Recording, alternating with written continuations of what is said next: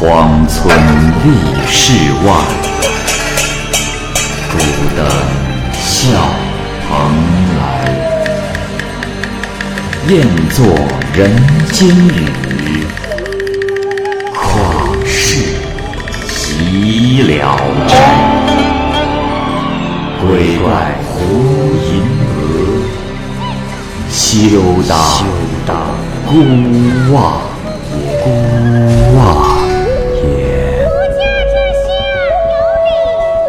白话《聊斋故事》，《聊斋故事》之香群，蚂蚁播讲。晏仲呢是陕西延安人，与哥哥晏伯一起住，兄弟二人友爱和睦。晏伯三十岁的时候就去世了，也没有留下一男半女，妻子随后也就死了。晏仲伤心的怀念兄嫂，就想着，倘若能够生养两个儿子，就让其中一个呀作为兄长的后代。但是呢，他的妻子刚生了一个儿子，也死了。晏仲啊，怕他再娶一个妻子会对这个儿子不好，便想啊，就只买一个妾。邻村呢，刚好有人卖婢女，晏仲就前往相看，但是很不满意。此刻呢，心中正是无聊，正好朋友留他喝酒，就喝得醉醺醺的往家里走。路上呢，碰到了旧同窗梁生，二人热情的握手。梁生邀晏仲到他家去做客，此刻晏仲还在醉中，不记得那梁生已经去世了这件事。便随他走了。一进梁生家门，晏仲就发现这不是他原来的家，便疑问的问他。梁生回答说：“啊，兄台有所不知，我刚搬过来。”梁生进屋找酒，但是家中酿的酒都已经喝完了，便嘱咐晏仲坐着等他，自己用瓶子去打酒去了。晏仲就坐着等。没一会儿，只见一个妇人骑着驴打他的前面经过，后面跟着个小孩儿。小孩儿啊，大约八九岁，长得酷似长兄。燕仲心中怦然一动，急忙的就跟在他们的后面，问道：“啊，大姐慢走！啊，我我有话想问这孩子。啊，这孩子姓什么呀？”小孩回答说：“姓燕。”燕仲更加的惊奇，又问道：“姓燕，啊，那请问你父亲的尊姓大名？”小孩说：“嗯，我也不知道。”刚说完话，这小孩啊已经到了自个儿家的门口，妇人下了驴，走进了门。晏仲握住了小孩的手，问道：“啊，你父亲在家吗？”小孩答应着，就进了家门。没多久，便走出了一位妇人。晏仲一看，正是自己的嫂子。他也惊问：“叔叔为何在这儿？”晏仲非常的悲痛，跟着嫂子进了屋。只见院落已经收拾好了，于是问道：“啊，嫂子，哥哥在什么地方？”嫂子回答说：“啊，你哥哥他外出收债了。”燕仲又问。哦，原来如此。哎，那个骑驴的妇人是什么人呢？嫂子回答说：“她是你哥哥的妾甘氏，生了两个孩子，大的叫阿大，去集市上还没回来。你见到的这个是阿小。”燕仲坐了好一会儿，酒也慢慢的醒了，这时才明白过来，方才见到的都是鬼。不过，因为兄弟感情深厚，心中倒也不害怕。嫂子温上了酒，摆好了餐具。燕仲十分的想念哥哥，于是啊，就催阿小去叫。过了好久，阿小哭着跑回来，说：“娘娘，李家欠债不还，还跟爸爸吵架。”燕仲一听，便和阿小飞奔前去，见哥哥。正被两个人压在地上，燕仲大怒，握着拳头直扑上前，来挡住的人都被他打翻在地。燕仲急忙救起哥哥，那些坏人都已经跑开了。他追上去捉住了一个，狠狠的痛打了一顿。燕仲拉着哥哥的手，跺脚痛哭，哥哥也流下了泪。他们一起回到了家里，全家都上前慰问，便备好酒菜，兄弟二人对酌。过了不一会儿，一个少年走进了屋来，年约十六七岁。燕伯叫他阿大，让他拜见叔叔。燕仲扶起阿大，哭着对哥哥说：“哥，你在阴间有两个儿子，可是地上的坟墓却无人打扫。唉，弟弟，我的孩子还小，而且现在还是一个人，这日子该怎么办呢？”燕伯听了也觉得凄凉，嫂子对燕伯说：“可让阿小。”同叔叔一道回去。阿晓听了，就靠在叔叔的身边，一副恋恋不舍的样子。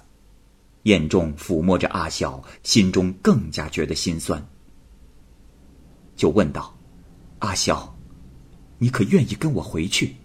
阿晓答道：“嗯，我愿意。”燕仲觉得阿晓是鬼，并不是人，可是，在宽慰感情这件事上。有总比没有好，这样想，便又开心了。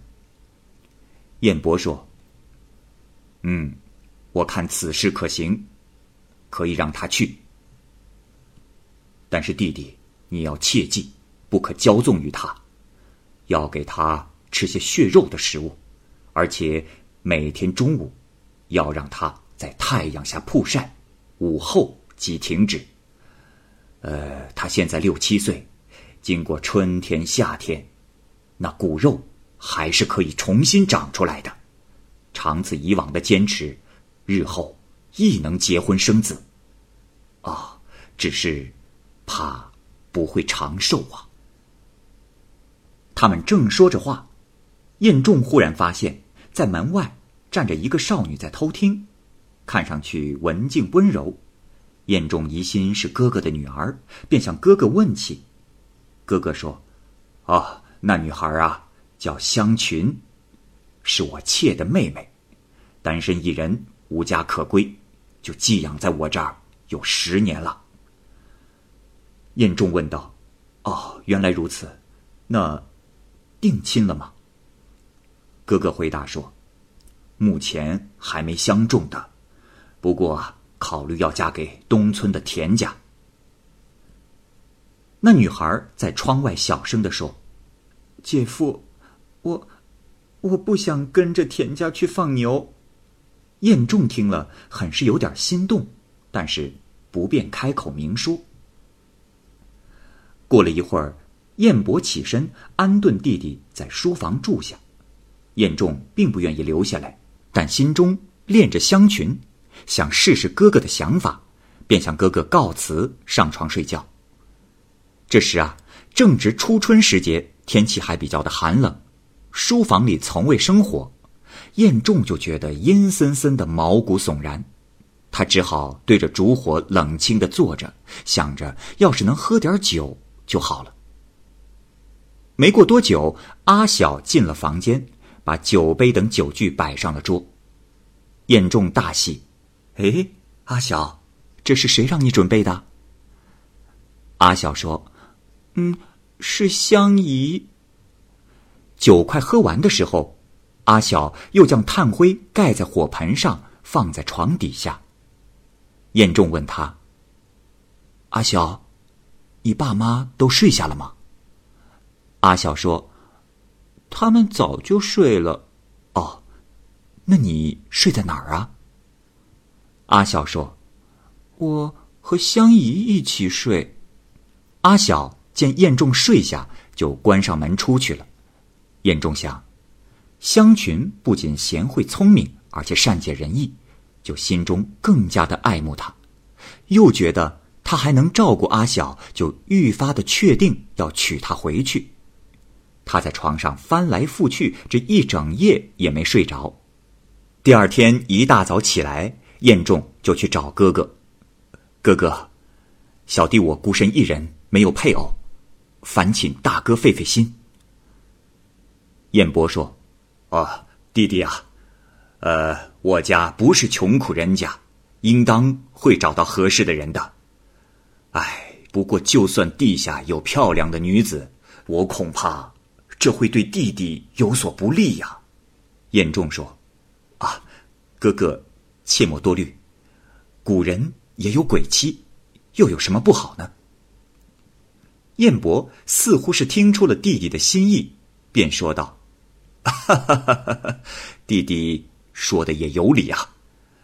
呃，香群是个好姑娘，可是若要鬼做活人的妻子，得有一事，那就是要用大针。”扎其的人迎穴，那鬼如果出血不止，才可做活人的妻子。所以弟弟切莫鲁莽行事，有损阳寿啊。晏仲说：“啊，原来如此。如若真的能娶香群来，那阿小也有人带了。”燕伯却只是摇头。燕仲不住的请求。这时嫂子说：“哎呀。”那就试着把香群抓来，强行用针刺，试验一下，不行就算了嘛。说着，握着针就出了门，正好就遇上了香群，急忙捉住他的手腕，可是见其手上有未干的血迹，原来香群听到了燕伯说的话，早就自个儿去试了。嫂子放开了香群的手，笑着回来告诉燕伯说：“哈哈哈。”哎呀，这鬼丫头原来早就存了这份心了，我们还替她瞎操心呢。燕伯的妾甘氏听到了这件事情后，很是愤怒，就赶到了香群的面前，直指他的眼眶，斥责道：“你这个不要脸的丫头，真是不害羞，想要跟阿叔私奔不成吗？哼，我一定不会让你如愿的。”香群听了，又羞又恼，急于寻死，把一家弄得是鸡飞狗跳。燕仲这时也觉得不好意思了，便向兄嫂告辞，带着阿小就出门去了。哥哥说：“呃，弟弟呀，你还是先回去，别再带阿小来了，恐怕会伤了这孩子的生气呀。”燕仲回到了家。把阿小的年纪又加了一些，谎称是哥哥以前与丫鬟的儿子。邻居见了阿小的相貌酷似燕伯，也就相信是燕伯的儿子了。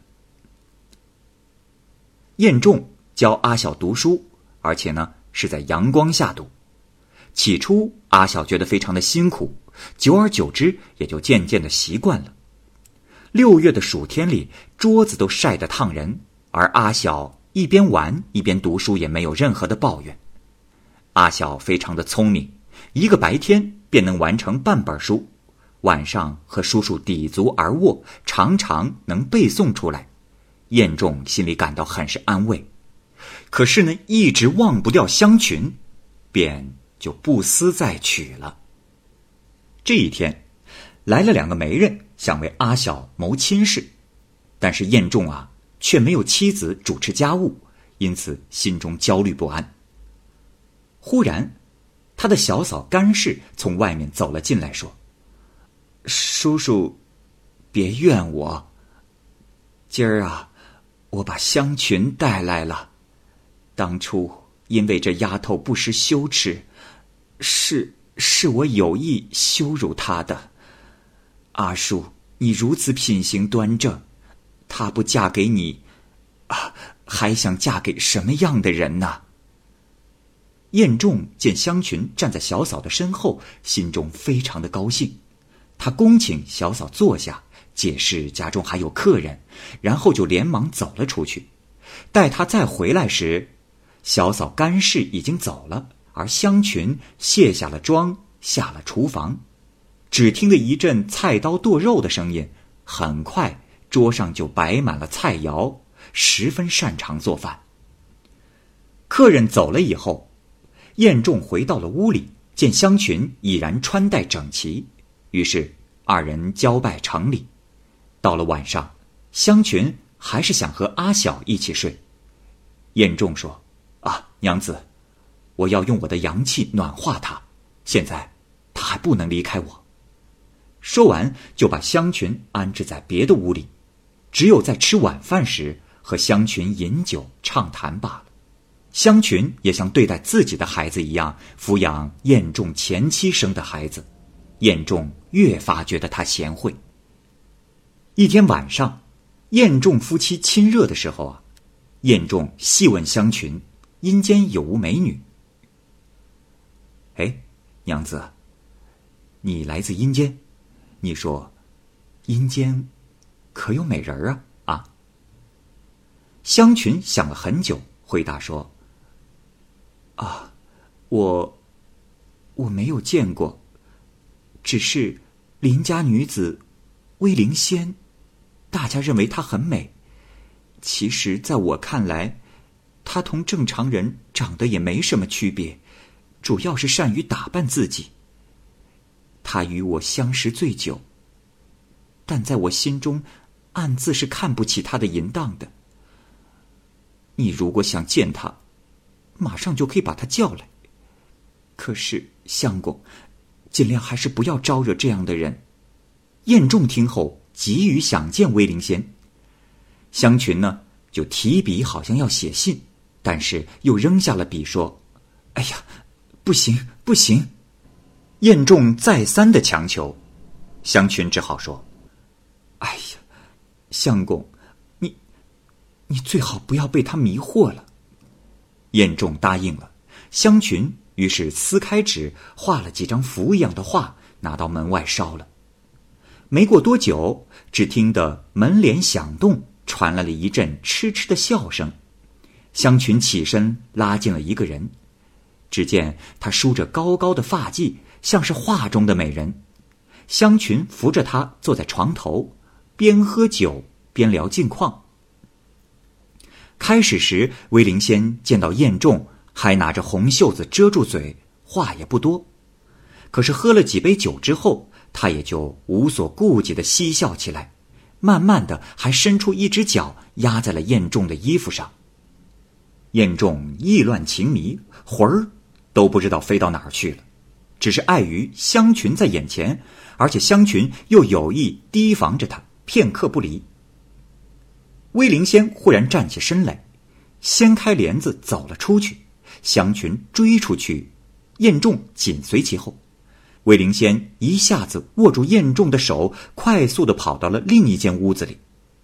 香群虽然气愤，但也无可奈何，只得气冲冲的回屋，任听他们胡为。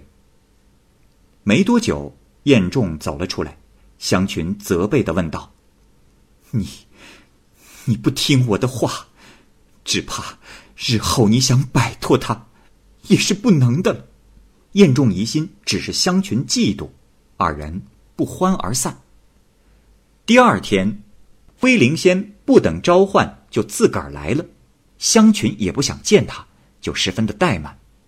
威灵仙。竟然和晏仲一起出去了，就这样过了好几个晚上。香群一见到威灵仙来就辱骂他，可是也没法阻挡他。就这么着，过了一个多月，晏仲一病不起，这时才深深的懊悔，把香群叫来一起住，希望这样能够避开威灵仙。虽然昼夜提防。但是稍有松懈，那威灵仙便又来同晏仲勾搭在一起。香群拿起棍子想赶威灵仙，他却愤怒的和香群争斗起来。香群身体弱小，手脚都被他打伤了。此时晏仲的病情日益加重，香群哭着说：“如今，如今我怎么去见我的姐姐、姐夫呀？”没过几日，那燕仲就沉沉的死去。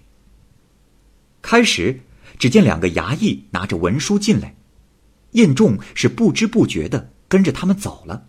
走到了半路，燕仲担心没有路费，遂约差役顺便上他哥哥家去。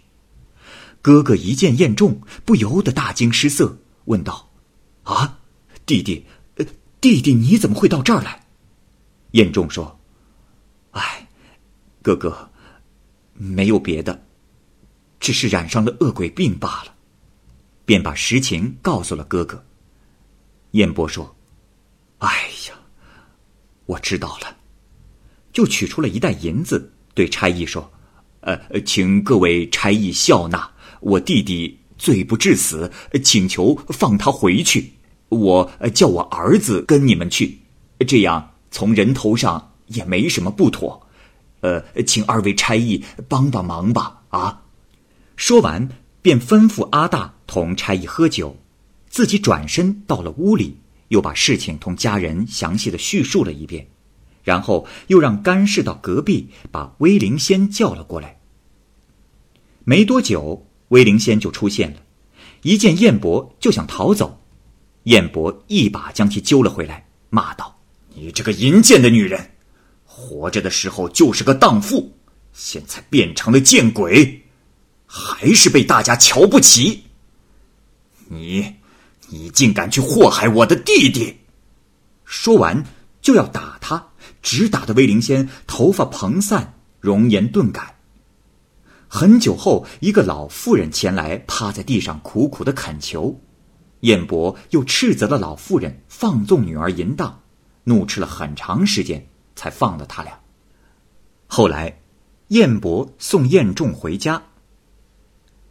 没过多久，就来到了燕仲的家门口。到了卧室，燕仲一下就醒了过来，这才知道。刚才自己已死，燕伯责怪香群说：“我和你姐姐因为你聪明贤能，才把她交于你。没想到啊，没想到你反而想催促我弟弟早死。要不是你有名分在身，我真该打你一顿。”香群又羞又怕，低声的哭泣，向燕伯跪下谢罪。燕伯转身看到阿晓，高兴的说：“哎，可喜的是，我的儿子竟然变成了活人了。”湘君要出去做饭，燕伯推辞说：“哦，没把弟弟的事情处理好，我没时间，也就不多待了。”阿晓这时已经十三岁了，渐渐知道留恋父亲，见父亲要出来，就哭着跟了出来。燕伯说：“儿啊，乖啊，跟着叔叔最开心了。啊，我走了，以后还会再来的啊。”说完，一转身就不见了。此后再也没有交往。后来，阿晓娶了媳妇儿，生下一子，三十岁便去世了。燕仲抚养了他的孤儿，就像侄子生前一样。燕仲八十岁时，阿晓的儿子也长到了二十来岁，燕仲就把家产分给了他，让他单过。香群没有生孩子，一天，他对燕仲说：“，相公，让我先下到地下，为你驱走狐狸吧。”说完，他换了盛装上床死了。燕仲也不悲伤，半年之后。也去世了。